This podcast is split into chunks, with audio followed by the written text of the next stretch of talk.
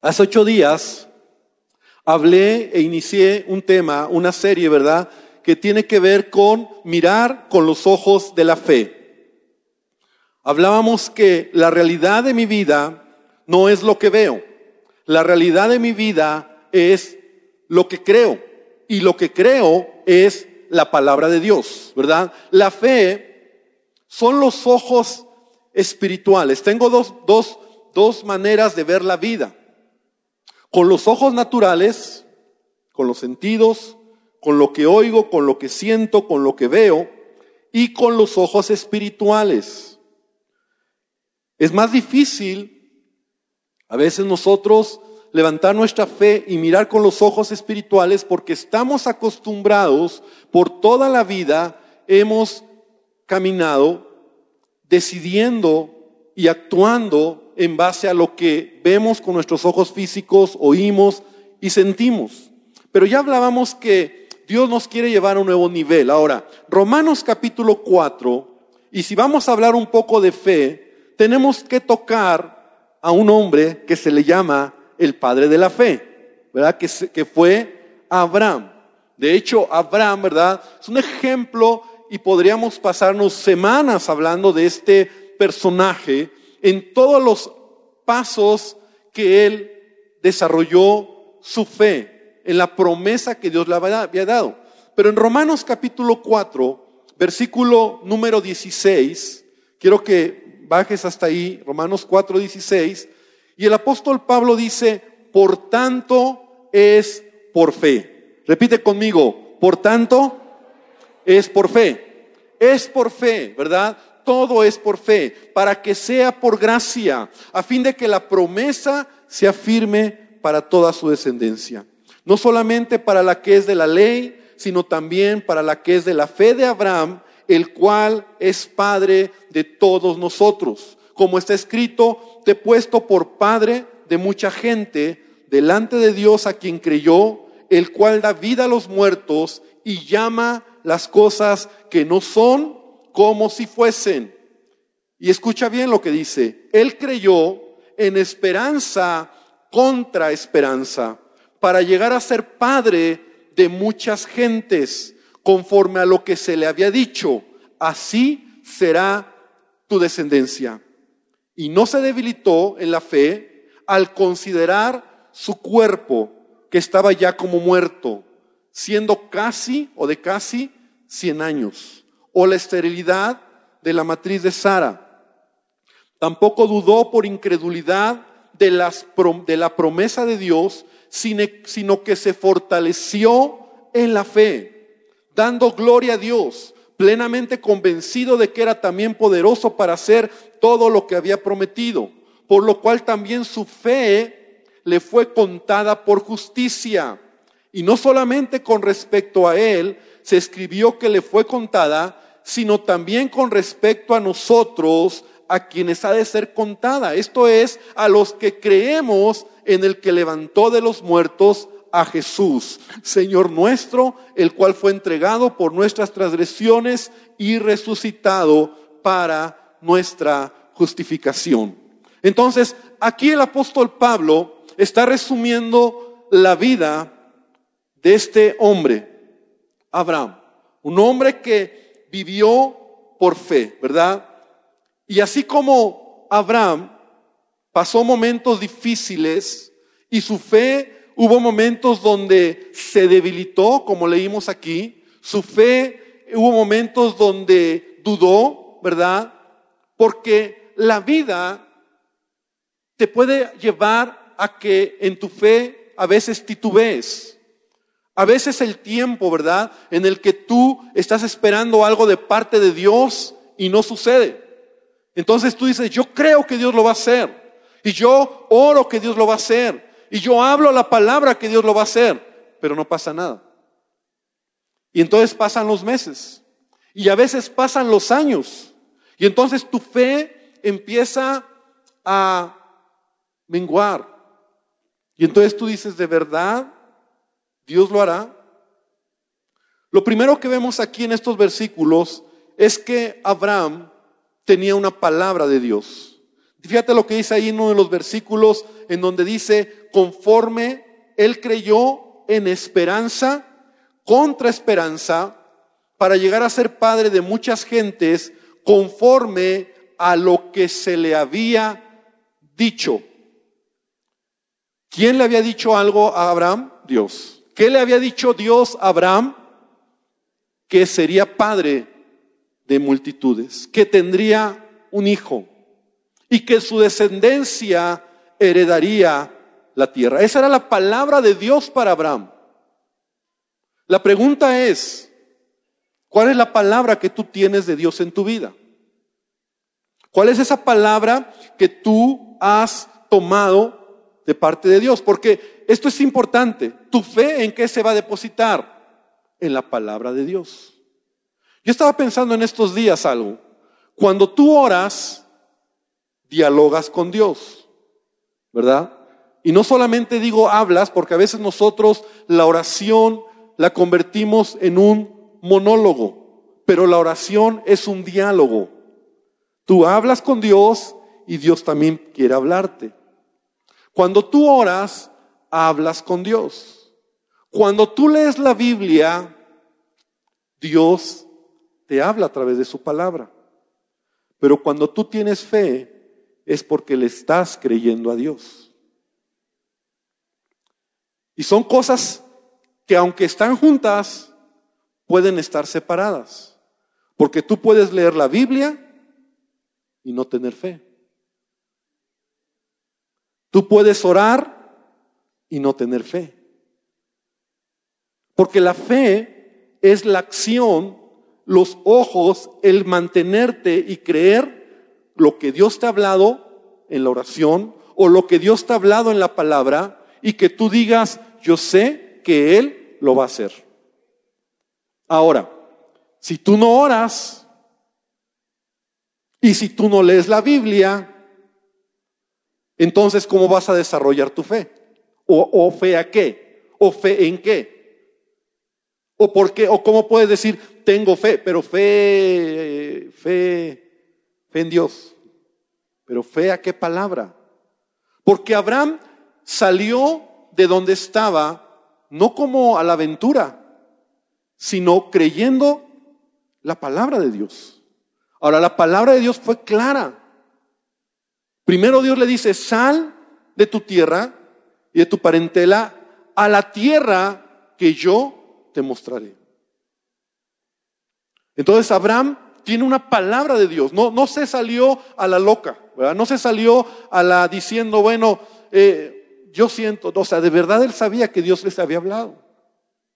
Y en el camino, como vamos a ver, Dios le dijo, vas a tener un hijo. ¿Cuál es la palabra de Dios en tu vida? ¿Cuál es la palabra que tú hoy puedes decir, esa es una palabra para mí? Porque si no hay palabra, que tú leas de este precioso libro, o si no hay palabra porque tú tienes tiempo de oración con Dios para que Él te hable, entonces ¿en qué vas a creer? La fe va acompañada de una palabra de Dios. Entonces esa palabra que, que, Dios le dice a Abraham, ¿verdad? Conforme lo que se le había dicho así será tu descendencia. En Génesis capítulo 12, versículo 4, cuando Abraham salió de la tierra donde él vivía, tenía 75 años. 75 años de edad. Para aquellos que dicen, bueno, es que yo ya tengo mucha edad y yo no sé si Dios todavía tiene para mí promesas, yo te digo, Dios no ha terminado contigo aún, amén. Y todavía puedes seguir creyendo a la palabra. Abraham se tenía 75 años y Dios le dice, sal. Y luego en el capítulo 15 de Génesis, versículo 4 al versículo 6,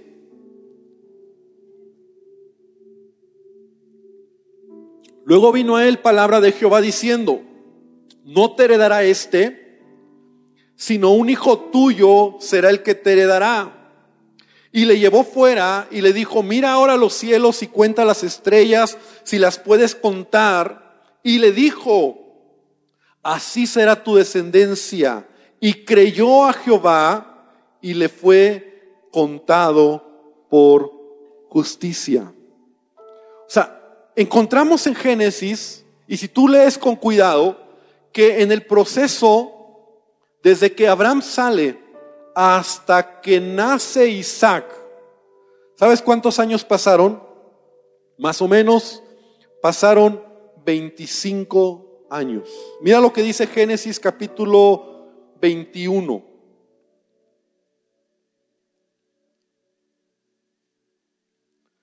Génesis 21 del 1 al 5. Y visitó Jehová a Sara como había dicho, e hizo Jehová con Sara como había hablado. Y Sara concibió y dio a Abraham un hijo en su vejez, en el tiempo que Dios le había dicho, y llamó a Abraham el nombre de su hijo que le nació, que le dio a luz, Sara, Isaac. Y circuncidó a Abraham a su hijo Isaac de ocho días, como Dios le había mandado. Y era Abraham de qué edad? Cien años, cuando nació Isaac, su hijo. ¿Cuántos años pasaron? 25 años en una promesa, en una palabra de Dios. Ahora, ese es el desarrollo de mi enseñanza, ¿verdad? Y no voy a tener el tiempo de avanzar. Pero, ¿cuántos años llevas esperando una palabra? Una promesa.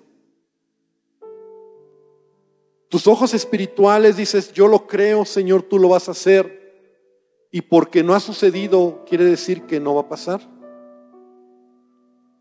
O Dios quiere que tú puedas levantarte esta mañana y como Abraham, creer a la palabra de Dios. Creer a la palabra. Creer a lo que Dios ha dicho. Creer que Dios va a cumplir su propósito en tu vida creer que Él es, él, él es bueno y Él va a hacerlo. Si Él lo dijo, Él lo va a hacer. Ahora, me, me, impacta esa palabra o ese en el versículo número, en, regresando a Romanos, en el capítulo 4, en el versículo 18, en donde dice, Él creyó en esperanza contra esperanza. Y eso en algún tiempo, hace tiempo, algunos años atrás compartí un tema así. Él creyó en esperanza contra esperanza. ¿Qué, significa eso, pastor? Significa, la fe es esperanza, ¿verdad?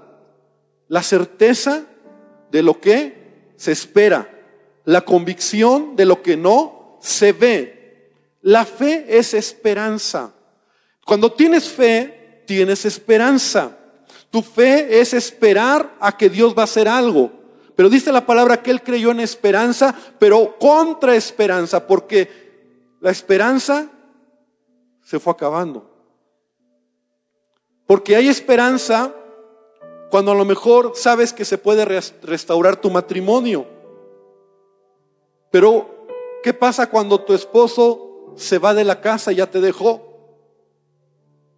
Es que había esperanza, pero ahora ya no hay, ya, ya, ya salió peor. ¿Qué pasa cuando sabes que estás enfermo y dices, Dios me puede sanar? Pero ¿qué pasa cuando te dicen, ¿sabe qué? Su enfermedad es incurable y mortal. La esperanza estaba ahí. Contra esperanza es cuando la noticia o lo que pasa en el camino te lleva a una condición peor que era la esperanza. Esperanza es cuando a lo mejor tienes un trabajo, ganas poco, pero dices, Dios, ayúdame, bendíceme para ganar un poquito más. Contra esperanza es cuando ese trabajo que tenías te liquidan. O sea, ya ni lo poquito que tenías. Esperanza, ¿verdad? Es cuando a lo mejor tu hijo está lejos de Dios, es rebelde y le pides que Dios haga un milagro, pero contra esperanza es cuando Él ya se fue de la casa y no quiere saber nada de ti ni de Dios. ¿Te das cuenta? Cómo la esperanza todavía te da fe, pero a veces no es lo que esperas. Esperanza es cuando pides a Dios que te ayude en alguna deuda, ¿verdad? En alguna situación económica. Y estás orando. Contra esperanza es cuando, ¿qué crees que ya te demandaron? Te están buscando. Y ahora sí las cosas están más difíciles. Esperanza cuando tienes sueños, cuando le crees a Dios, cuando dices, Señor, tú lo vas a hacer, tú me has dicho que te voy a servir, tú me has dicho que voy a hacer esto, tú me has dicho que voy a ir a las naciones, esperanza es que tú lo has dicho en mi vida. Contra esperanza cuando ya pasaron los años y no ves nada y no caminas y dices, ¿será que Dios lo dijo? ¿Será que Dios me va a usar? ¿Será que Él lo prometió? Esperanza cuando esperas en Él una respuesta. Contra esperanza cuando lo que esperabas de Él no sucedió. Las cosas son peores. Es decir, esperanza todavía te da fe contra esperanza, ya dices, yo no sé si Dios lo va a hacer. ¿Y sabes que a Abraham le pasó lo mismo? O sea, Abraham sale a los 75 años con ganas. Sí, Señor, tú me vas a dar un hijo. Tú me vas a dar un lugar. Y tiene 80. Y tiene 90. Y dice la palabra que a Sara, ¿verdad? Su esposa, pues ya no tenía gusto de intimidad, ya no tenía el ciclo de las mujeres, o sea, ya era, ahora ¿cómo? Las cosas están peor. Y, solo, y aparte, el tiempo está pasando. Y fue lo que le pasó a Abraham. En su mente él dijo, pero, o sea, ¿cómo? Ya, ya mi esposa ya está viejita, y yo estoy igual. Ya no hay manera. Porque si se embarazó Sara, si, si, nació el bebé a los 100 años, a los 99 años, pasó eso.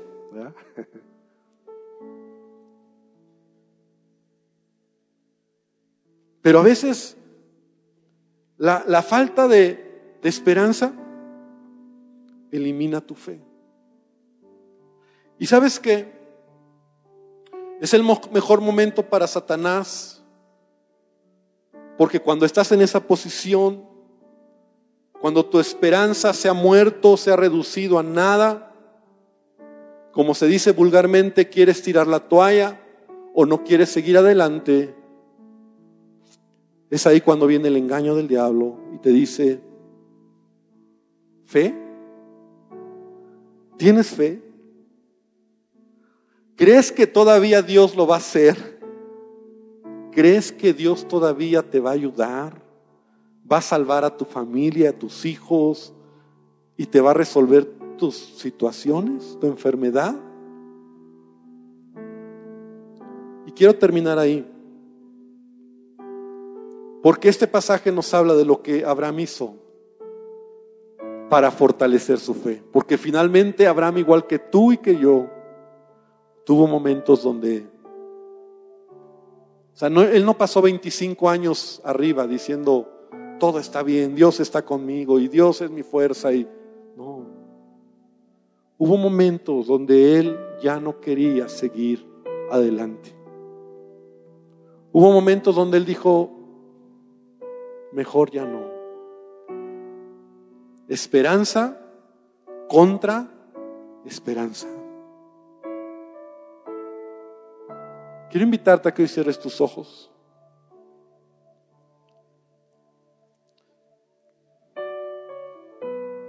Hay mucho que aprender de este hombre. Hay mucho que tomar de este personaje. Porque él por eso se le llama el padre de la fe. Porque él creyó Y esta mañana la palabra de Dios para ti es, levántate. Y si tu esperanza ya se ha acabado y aún ya todo está peor, tus ojos espirituales dices, pues ya no veo. Hoy yo quiero que tú le digas a Dios, Señor, me quiero levantar. En esperanza y contra esperanza. Me quiero levantar esta mañana, quiero creer a tu palabra, a tus promesas, a lo que tú has dicho de mi casa, de mi vida, de mi familia, a lo que tú has dicho de mi matrimonio, a lo que has dicho, Señor, en mi vida. Yo lo creo. Yo lo creo, Señor. Yo quiero tomar hoy nuevamente fuerza al llamado, al propósito, al destino, a lo que has dicho de mí. Señor, esta mañana yo lo creo. Yo quiero que empieces hoy a declararlo, empieces a hablarlo, empieces a decirlo, porque sabes, está muy asociado el corazón con la boca. A veces es necesario decirlo. Sabes, la salvación no solamente se cree, se confiesa, se habla, se dice, se expresa. Porque va asociado lo que hablas con lo que crees. Y lo que crees con lo que hablas. Y de la abundancia del corazón habla la boca. Y lo que hay en tu boca está en tu corazón. Y ahí vamos. Y esto es algo espiritual. Y tienes que decirlo hoy, tienes que hablarlo hoy. Y tienes que decir hoy, Señor, yo lo creo, yo creo tu palabra. Yo quiero invitarte a que te pongas de pie. Vamos a terminar, pero antes quiero que empieces a hablar y a decir, Señor, yo creo en esta palabra, yo creo a tu promesa, yo creo que tú vas a traer a mi familia, yo creo que soy sano, yo creo que tú me ayudarás, yo creo que tú me darás trabajo, yo creo que tú resolverás mi necesidad. Dilo con tu palabra, yo lo creo, Señor, creo a tu palabra, creo a tus promesas, creo a lo que has dicho, creo, Señor, creo que tú lo vas a hacer, aunque a veces no lo veo. Aunque las cosas han estado peor, aunque las cosas están complicando, que el tiempo está pasando, aunque ya se fue la persona que me iba a ayudar, aunque ya mi hijo no está, aunque mi esposo ya ni viene, Señor, yo lo creo. Yo lo creo esta mañana. Yo lo creo. Creo que me vas a dar esa escuela. Creo que voy a entrar a ese lugar. Creo que me vas a dar trabajo. Creo que me vas a promover. Creo, Señor, en ti. Yo lo creo, Señor. No va a morir la esperanza. No va a morir la esperanza, aunque sea pequeña, aunque sea algo mínimo, no tiene que morir. Porque Él vino para ayudarnos. Él vino para sostenernos. Y aunque tu fe sea mínima, es suficiente para Él. Porque Él dijo, si tuvieras fe tan pequeña como un grano de mostaza, verías grandes cosas. No necesitas gran fe. Solo párate en la palabra. Solo mira tus ojos espirituales de la palabra que Él ha dicho de ti. Toma la palabra de Dios. Recuerda la palabra que Él ha dicho. Recuerda la palabra que Él ha puesto. Recuerda la palabra que Él ha depositado en tu vida. Y di hoy, Señor, lo creo. Lo creo, Señor. Lo creo, Dios. Lo creo, Señor. Aumenta la fe. Lo creo, Señor. Lo creo. Lo creo para este lugar. Lo creo para la compra de un terreno. Lo creo, Señor, para los recursos. Lo creo, Señor. Lo creo. Lo creo, Señor, para esta casa. Creo, Señor, la palabra que has dado a este lugar. Lo creo, Señor. Lo creemos y lo creemos de manera individual y lo creemos a nuestra casa. Y Señor, no nos vamos a debilitar. Porque dice la palabra que Él se debilitó en fe. Se sintió débil, sin ganas de seguir adelante. Pero hoy, Padre, levantamos nuestras manos a ti y te decimos, Señor, en ti confiamos. En ti confiamos. Confía en el Señor y deja que esta palabra hoy entre a tu corazón. No creas la realidad de tu vida, no es lo que ves. La realidad de tu vida es lo que crees. y lo que crees es la palabra de Dios. Esa es la realidad de tu vida. Esa es la realidad de todo creyente. No es lo que tus ojos físicos dictan. Porque eso que ves en tus ojos físicos es vulnerable. Cambia. Pero cuando tú miras en la palabra, estás poniendo tu mirada en lo eterno, lo verdadero, lo, cierto, lo que va a suceder, porque el que lo ha dicho lo va a hacer.